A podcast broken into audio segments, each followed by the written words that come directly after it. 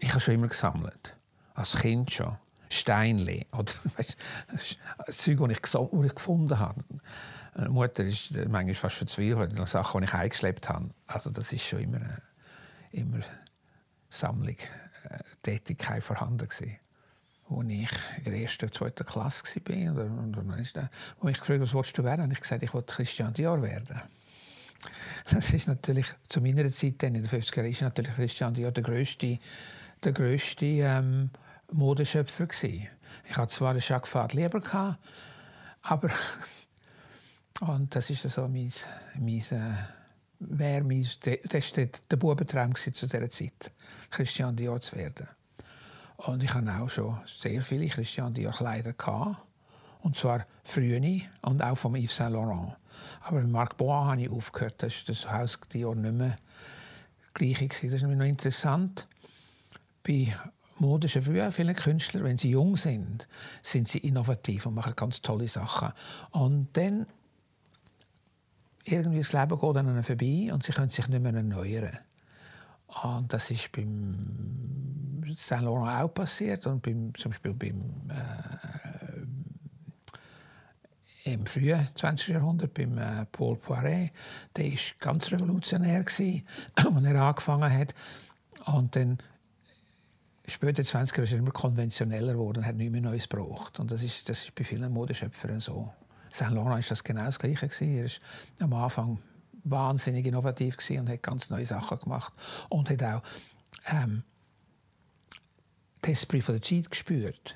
Und was da auf der Straße passiert ist und das, das hat er sehr gespürt. Aber irgendwie ist das Leben zu komfortabel geworden und hat bisschen verloren die neue die Nähe zu dem Weltgeschehen, was passiert.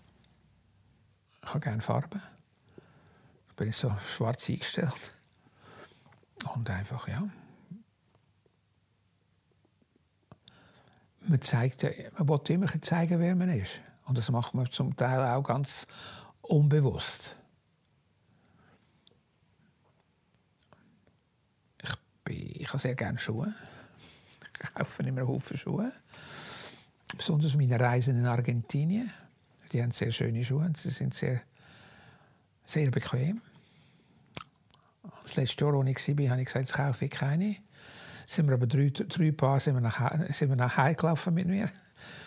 Ja, also ich kann sehr gerne Art Premier, also so französisch heißt, so primitive Kunst, das sagt man eigentlich nicht mehr heutzutage. Aber ähm, ja, die, die gefallen mir sehr. Ich habe auch noch eine Sammlung von Klo äh, sogenannter Klosterarbeit. Und das sind Sachen so mit religiösen Motiven, so in einer Schachtel innen. Und es hat noch Haufen äh, Reliquien dran, was sie als Hühnerbein sind. Und, oder Hundeknochen, die das von, von Heiligen kommen. Aber die sind sehr schön dekoriert. Ähm, zum Teil sind sie aus ähm, gerolltem Papier und vergoldetem Papier gemacht. Ich habe auch eins, das aus Stroh gemacht ist. Sie sind sehr dekorativ. Da bin ich sehr oberflächlich. Ich denke gerne wegen der, wegen der, wegen sind dekorativ und, und, und es ist eine Handarbeit und ganz tolle Handarbeit. Zum Teil sind Scherenschnitte und zum Teil sind es ähm, Miniaturen auf Vellum äh, gemalt und eingesetzt und mit verschiedenen Techniken dann äh, umrahmt mit Goldspitzen und Stickereien und so. Und das ist ja wieder ein, äh, ja, das ist wieder das Handwerkliche, was mich interessiert.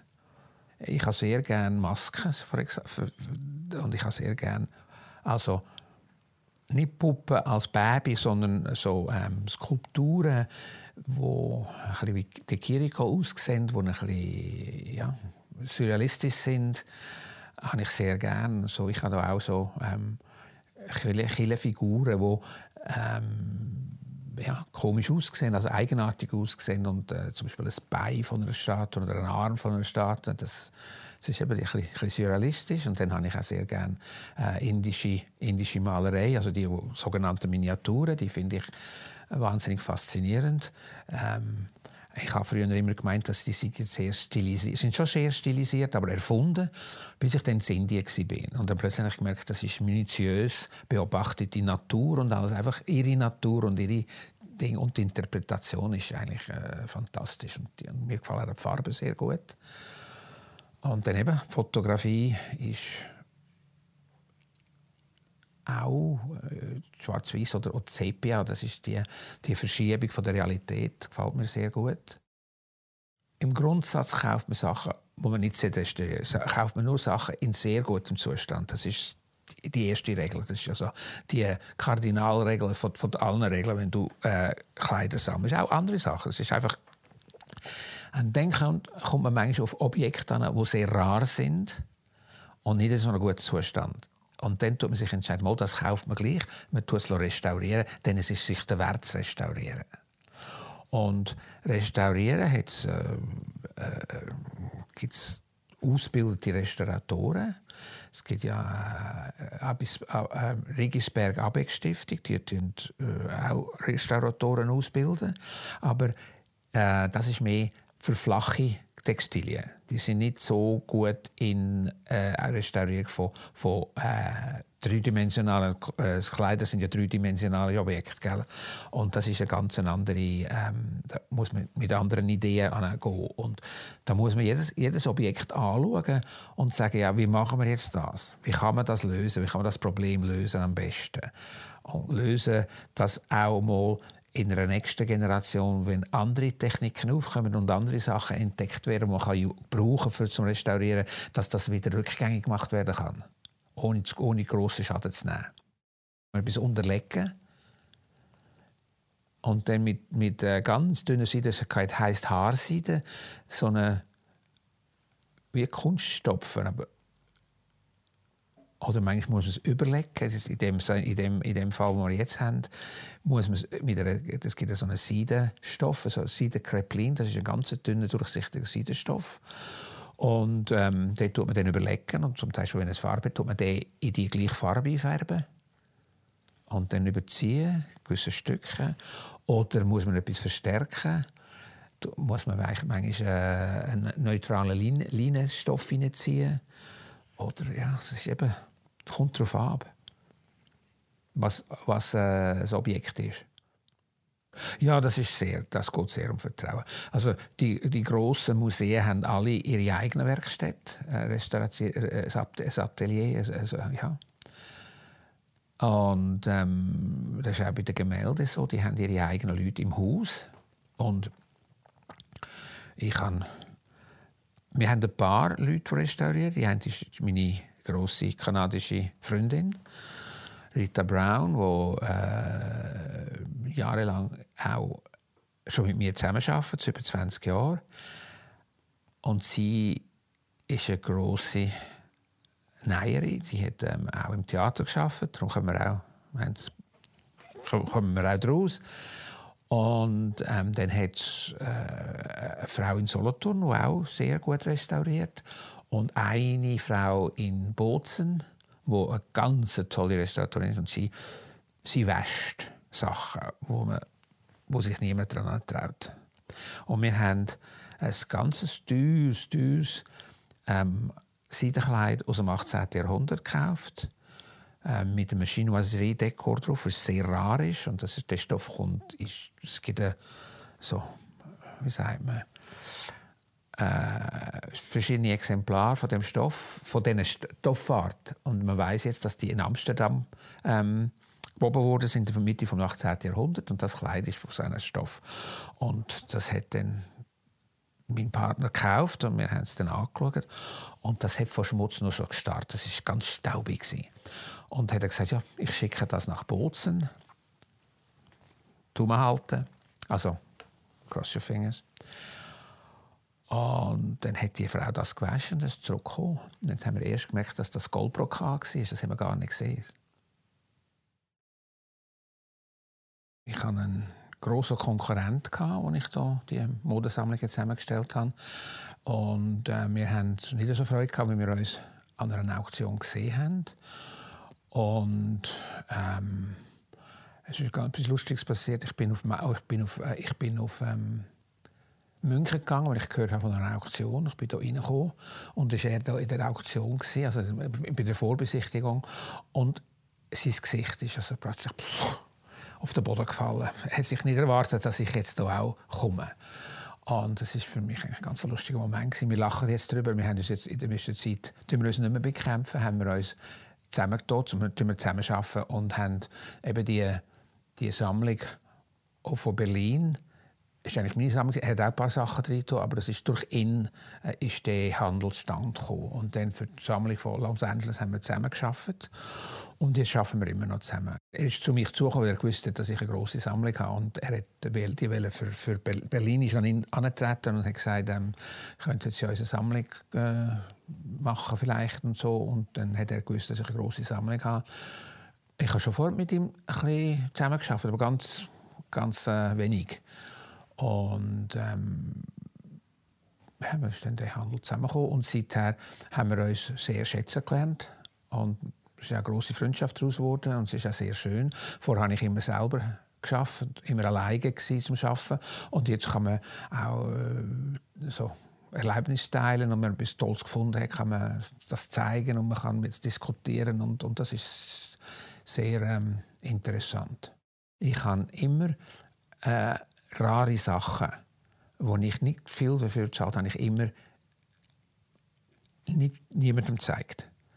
Das ist so meine stille Reserve und auch wenn ich nicht etwas Gleichwertiges können kaufen, dann ich es vielleicht so abgewickelt, dass ich etwas gekauft habe. Jetzt kann ich das andere Logo. Aber ähm, das ist dann eben, Gott sei Dank, meine Pensionskasse gewesen, nachher, wo ich dann auf Berlin verkauft habe. Das ist Mittelliebe. es vergeht. Ja, es ist, äh, ja, ja. Und es ist auch, man verändert sich auch, man geht auch vorwärts. Und gewisse Sachen, die Zeiten ändern, die Umwelt ändert sich auch. Das ist auch etwas, äh, man meint immer, äh, man sei gleich, aber es ist nicht, man geht vorwärts und darum äh, gewisse Interessen kommen führen und gewisse Sachen kennt man jetzt, sind nicht mehr so interessant, kommen andere Sachen, die viel interessanter sind, die man bis jetzt gar noch nicht kennt hat und plötzlich, aha, das ist aber interessant, da muss ich mich drin vertiefen, dann kommt es als andere äh, nicht so gut. Das ist, das ist, das ist typisch mit meiner Fotosammlung, mit den Daguerreotypen und den 1860er äh, Visitenkarten und, und, und, und den Ambrotypes und den Tintypes. Die sind praktisch 30 Jahre in Schachteln gelebt, gar nicht mehr angeschaut. Das, das, das habe ich gemacht, das war fertig. Und erst das letzte Jahr, äh, wo ich an einer, ich bin an eine Fotofair gegangen, aber nur zu informieren, was die Sachen wert sind. Ich kaufe nichts. Die letzten grossen Worte sind das gewesen. Und dann habe ich wieder angefangen und dann habe ich ein paar sehr interessante äh, Mutter, äh, Vater und Tochter kennengelernt von Amerika und die haben ganz tolle ähm, Daguerreotypen gehabt. Und dann habe ich ein paar gekauft und dann hat, hat der macht jeden Monat zweimal äh, so eine Seiten auf im, im Internet, wo du kannst schauen, was die neue, was die neue haben zum kaufen.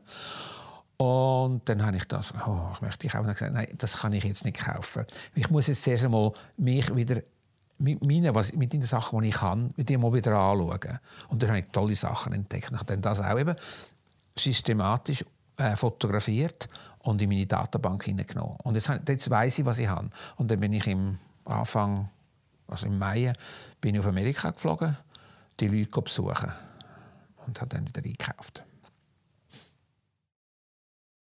Ich bin jetzt von einem älteren Datum her und ähm, wenn älter wird, man ein bisschen bekannter, man wird man Leute, das ist in den Fachkreisen. Ähm, ja, dann hat man schon von mir gehört und, und ja, ich habe viel geleistet. Also ähm, ich meine, eigentlich, äh, es sollte so sein, sagen wir mal so, wenn man so lange dabei ist, hat man auch mal etwas geleistet haben. Man ist ja keine Insel. Man lernt von anderen Leuten Haufen. Und das, das, man, man arbeitet mit anderen Leuten zusammen und das, ist so, das schmilzt zusammen. Und ich bin auch immer überzeugt, ich tue gerne äh, wenn ich etwas weiß und wenn ich etwas Neues habe, wollte ich das den Leuten zeigen, damit das weitergeht. Wenn ich etwas entdecke, wollte ich, dass das dass das weitergeht, dann, man muss das weitergeben. Das, das kann man nicht, man kann es nicht mitnehmen. Und ähm, es ist wichtig, dass es weitergeleitet wird. Darum habe ich auch Freude, wenn jemand in die Bibliothek kommt und etwas entdeckt und dann, dass dann wieder etwas daraus geschieht. Äh, ich muss an Nachlass denken. Es ist einfach, mit dem Alter kommt das. Und ähm, ich weiß, wenn ich habe einen Plan, eine Schenkung an ein Museum zu machen. Wenn die das wollen, das weiß ich nicht. Müssen wir jetzt schauen.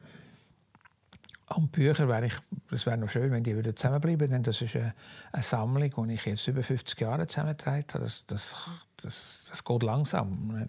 Und am Anfang hatte ich auch nicht das nötige Geld, gehabt, äh, Haufen zu kaufen. Ich konnte nur noch wenige kaufen, aber gezielt. Und jetzt, wo ich eigentlich Stütze habe, zum einkaufen, gibt es nicht mehr. findet man es nicht mehr. Oder es ist wahnsinnig teuer, dann ist das keinen Sinn mehr. Die Möglichkeit ist auch verkaufen. Das ist eine grosse Möglichkeit. Und dann äh, sage ich, ja, was machst du denn ohne Bücher? Und ich sage, ja, ich kann mir das gut vorstellen. Ich kann wieder mehr kaufen. nein, nein. Ähm, ich, kann, äh, ich, kann eine, ich könnte eigentlich ganz mit wenig auskommen. Könnte ich schon. Also wenn jetzt jemand käme, der das für ein Museum unbedingt möchte kaufen ja, würde ich einfach eine Kunstkammer einrichten. Das wäre eine neue Challenge. Das wäre etwas Neues. Können Sie etwas anderes anfangen? Das, ja, das reizt mich eigentlich noch. ich könnte ganz etwas anderes machen.